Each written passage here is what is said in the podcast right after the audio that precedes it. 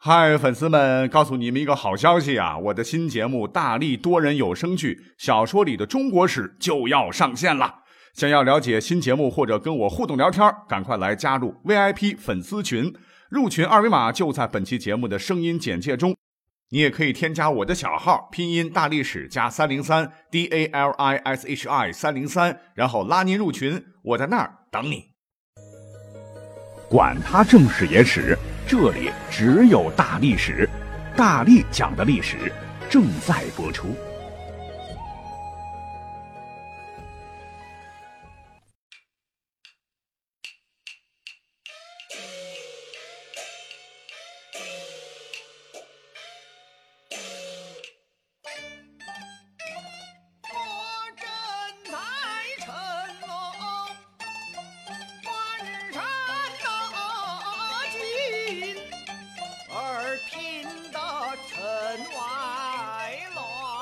欢迎收听本期节目。我本是卧龙岗散淡的人，论阴阳如反掌，保定乾坤。先帝爷下南洋，御驾三请，连东吴灭曹魏，鼎足三分。那各位听到的是著名的京剧片段《空城计》里的一段词。那一听这唱词儿啊，我们就晓得了啊，唱的是谁呀？是诸葛亮。这个故事的背景啊，是在三国时期，魏国的军事家叫司马懿啊，占领了街亭以后呢，亲自带领十五万大军向阳平关这个地方杀来。而诸葛亮呢，当时正在阳平关。那这一天，诸葛亮呢，正和部下商量着哈，怎么抵抗魏军的事儿。忽然是探子飞马来报，不好了，不好了，曹魏大军杀来了。这时候呢，诸葛亮身边呢，只有一些文官啊，带的兵也不多，一大半呢是运粮草的，战斗力不行。听说呢，大兵压境啊，除了诸葛亮，大伙儿呢都是心惊胆战。作为三军统帅的诸葛亮啊，到城头一观察，只见不远处的卫兵是黑压压的一片呢，呼啦啦的正向城池杀来。这诸葛亮啊，审时度度，是立即传令，把所有的旗子全部藏起来啊，城里的人不许随便出入，还把四面城门是全部打开，啊，每个城门口让二十多个老兵扮成老百姓。拿着扫帚当清洁工，还反复交代：如果卫兵到了，大伙儿都不要表现出惊慌失措的样子来，要淡定。诸葛亮也是把自个儿啊打扮一番，啊，鹅毛大衣一披，戴上头巾，领着两个小童子登上城楼，哎，坐在城楼上是焚香操琴。等到司马懿的大军来到城下，本来是杀气腾腾啊，想着是一场恶战，可是，一瞅这架势，觉得太反常了啊。这个司马懿啊，就远远望去，只见诸葛亮安然坐在城楼上，琴声阵阵呐，啊，是压根儿不鸟魏军。这司马懿多疑呀，啊，犹豫来犹豫去，可能是巨蟹座的哈，觉得诸葛亮诡计多端，此事必有蹊跷啊，四门大开，说不定里边就有伏兵啊。于是马上下令撤退。那这个精彩的故事呢，详见《三国演义》第九十五回啊，武侯弹琴退仲达。可是我们要知道，《三国演义》它是小说啊，毕竟不是史书。那经过史学家们的考证，诸葛亮导演的这场精彩的空城计，其实是《三国演义》里虚构的一个传奇。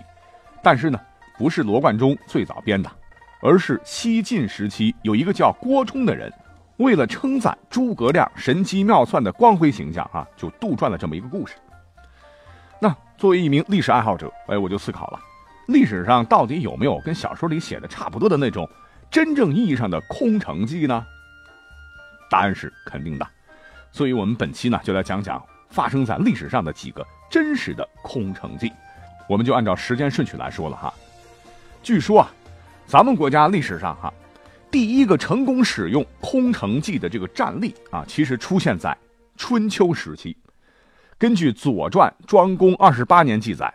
在鲁庄公二十八年啊，也就是公元前六六六年的秋天，当时的楚国大将尹子元率领六百乘战车的强大兵力进攻郑国。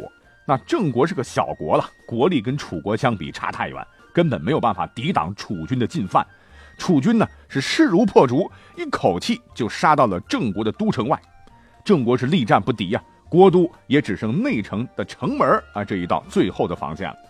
眼看着郑国就要完蛋了啊，所以文武百官都慌了啊。有的就说，要不然咱们投降吧，服个软，纳个贡，求个和。有的主张呢，与其卑微的活啊，不如光荣的死啊，咱们不妨与楚国是决一死战。就在大家伙啊吵来吵去、七嘴八舌、争论不休的时候，郑国的上卿，哎，上卿就相当于宰相、丞相地位的这么一个官他叫舒詹，大声说：“都瞎逼逼啥呢？啊，到山穷水尽的时候了吗？远远没有嘛！咱们的盟国齐国那也是个大国啊，一定会出兵相助的。只要咱们把内城给守住，援军一来。”国难必解，可是大家伙还是很担心呐，这怎么守呢？哈，就咱们这点人马，舒詹就说：“听我的。”他就传令啊，士兵们全都给我打伞，在城里面埋伏起来，城里的店铺全部给我照常开业啊，老百姓也不许给我家里躲着，全都给我出来当群众演员，该买菜买菜，该逛街逛街，都得给我精神点不许露出一丝慌乱。一看都安排好了啊，他就叫守城的人啊，打开城门，放下吊桥，摆出了一副完全没有防备的样子。这边呢，楚军统帅尹子元一瞅，打了这么多仗啊，还没有碰到这么奇怪的，就率领众将啊，爬到城外一座高点的山上，是远眺城内。只见城中啊，确实没啥兵力，这要打仗了，这里边的老百姓依然是穿梭如常。但是又似乎朦朦胧胧的看到了郑国的旌旗甲士，啊，心中是不免狐疑啊。最后一合计，其必有诈，不敢贸然进攻，于是决定按兵不动。那他这一按兵不动，就给郑国的老大哥齐国争取到了宝贵的时间呐。当时齐国也是东方大国了，是联合当时的鲁和宋，是发兵救郑啊，日夜兼程，很快就逼近了楚军。这个尹子元闻报。一听三国的兵到了，这一算账，哎呀，看来这买卖要黄了。既然啊断难取胜，那我还是先撤好了。他撤退的时候啊，留了个心眼儿，就是害怕郑国军队会在撤退的时候出城追击楚军，他就下令，全军撤退的时候呢，一定要小小声，是人衔枚，马裹蹄，所有营寨啊，咱也不拆，旌旗咱也不拔，好迷惑郑军。等到第二天一大早啊，这个舒詹就带领一帮子官员登城一望，说道：“嗯，楚军果然是撤走了啊。”可是旁边的人一看，您糊涂了吧？啊，敌营旌旗招展，怎么可能是撤军呢？舒詹是不慌不乱地说：“那如果营中有人，怎会有这么多的飞鸟盘旋上下呢？”随后派人去打探一下，果然楚军都跑光光了。那这是我国历史上记载的第一个空城计了哈。那第一次被记载的空城计，竟然还是个双黄蛋啊！的确是十分的精彩啊。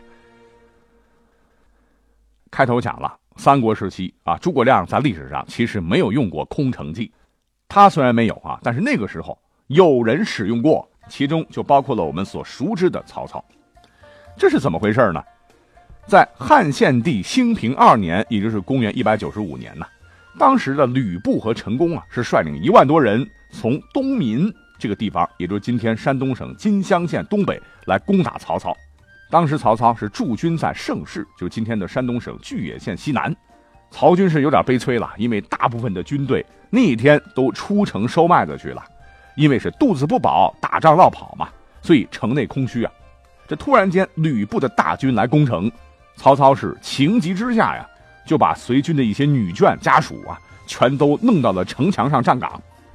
这吕布开过来一看，这这这什么东东啊啊！满城都是莺歌燕舞啊！再一看呢，啊，城外面正好有一个树林啊，深不可测。这吕布就暗想啊，曹贼一向都是狡猾狡猾的，他肯定是把大军埋伏在了树林子里面。我这一进去，林子杀出伏兵，必定惹我军心大乱。城里边再出其不意杀出一支曹军，我肯定必败呀！曹贼呀，曹贼啊，当我是白痴吗？撤撤撤！可是等到吕布回去以后呢，又一想，那我也是堂堂一号人物的，我为啥要怕他呢？曹贼这么大大方方的开城，万一是故布迷阵呢？那我这一回岂不是损失太大了，对吧？所以第二天呢，他是不甘心又来了。可这一次，曹操外面收麦子的这个军队啊，已经回城了啊，而且曹操还真的利用那片树林，把伏兵埋到了里面，所以结果是吕布大败。啊，那看来曹操确实是足智多谋啊。但是啊，使用空城计的这个曹操，怕是没有想到啊，之后他竟然被另一个人成功使用了一次空城计，给忽悠惨了。话说，在东汉的建安二十三年，也就是公元二百一十八年，当时的刘备与曹操为争夺汉中这块地盘啊开打了。赵云和黄忠呢，先是领了几千人马，击败了曹操的军队，攻下了汉中，驻扎在那里。曹操当时怒了哈，就亲率上万大军直逼汉中。因为是精锐尽出啊，所以赵云和黄忠一合计，咱呢先避其锋芒，不可与之交战。曹操就命令士兵啊对城池是猛打，打了十几天啊，战斗很激烈。可是人家是凭险据守啊，这个城呢硬是攻不下来，军粮啊又不够了。曹操是被迫暂时撤退数十里等粮食来。所谓是知己知彼，百战不殆嘛。那赵云为了侦测敌情啊，是亲自带领了一堆人马，先在城池附近的狭窄险要位置安营扎寨，然后一天是亲率数十骑兵出营。可是不曾想，他遇到了危险，哎，正巧碰上了曹操亲率大军又来了。所谓狭路相逢勇者胜啊！赵云一想啊，这个自个儿吧。不过是十几个人啊，硬碰硬肯定是不够曹操塞牙缝的。那营房那边的人手也不够，你说贸然撤退吧，那曹军的骑兵也是很快的，追上大战肯定是要吃亏。怎么办呢？他呢，先安排一个骑兵回去布置计策，然后和其他兄弟是冒死主动攻打曹军，马也给力啊，跑得也挺快啊，打一下往后边退一下，是边打边撤退。等引着曹军退到了赵云大营的时候，这曹操发现。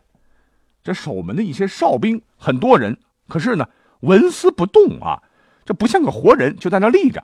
而且营房内呢没有锣鼓喧天要打仗的样子，反而是静悄悄的，不见一兵一卒。在这个节骨眼上，这曹操这时候跟当年的吕布有点像啊，就开始想多了。赵云这家伙怪不得是边打边退啊，不就是想把我引到你们的埋伏圈干我吗？没那么容易，我可不能上当啊！当即下令立即撤兵。可是他没有想到，因为兵马太多啊，命令传下去，军队掉头回撤可没那么容易啊！就在曹操军马阵型有点乱的这个空档，赵云命令士兵们马上给我擂鼓呐喊。于是杀呀，是杀声震天呐！曹军慌乱间，忽然一阵阵箭雨又嗖嗖的从营房射出啊，直向曹军射来。这打得曹军有点摸不着头脑了啊！我们是不是中埋伏了？敌人是不是很多呀？啊，我们怎么办呢？因为被打了，突然一闷棍嘛！啊，地形狭窄，队伍人数又多，又处在正在掉头撤退的队形，那大家一下子心理防线就崩溃了啊！队伍开始溃散，自相践踏和落入汉水中而亡者不计其数。那这次是曹军大败。刘备后来成了汉中王，哈，知道了这次大捷以后呢，也是不禁对赵云发出赞叹。子龙一身是胆也，然后加封赵云为虎威将军。前头我可说了哈，使用空城计的哈，在三国时期战力很多了。除了曹操和赵云两个，在《三国志·朱桓传》里也有记载啊，就是当年的吴国大将朱桓也用类似的空城计谋打败过曹仁统领的魏军，而魏将文聘呢，也用空城计击退过孙权等等。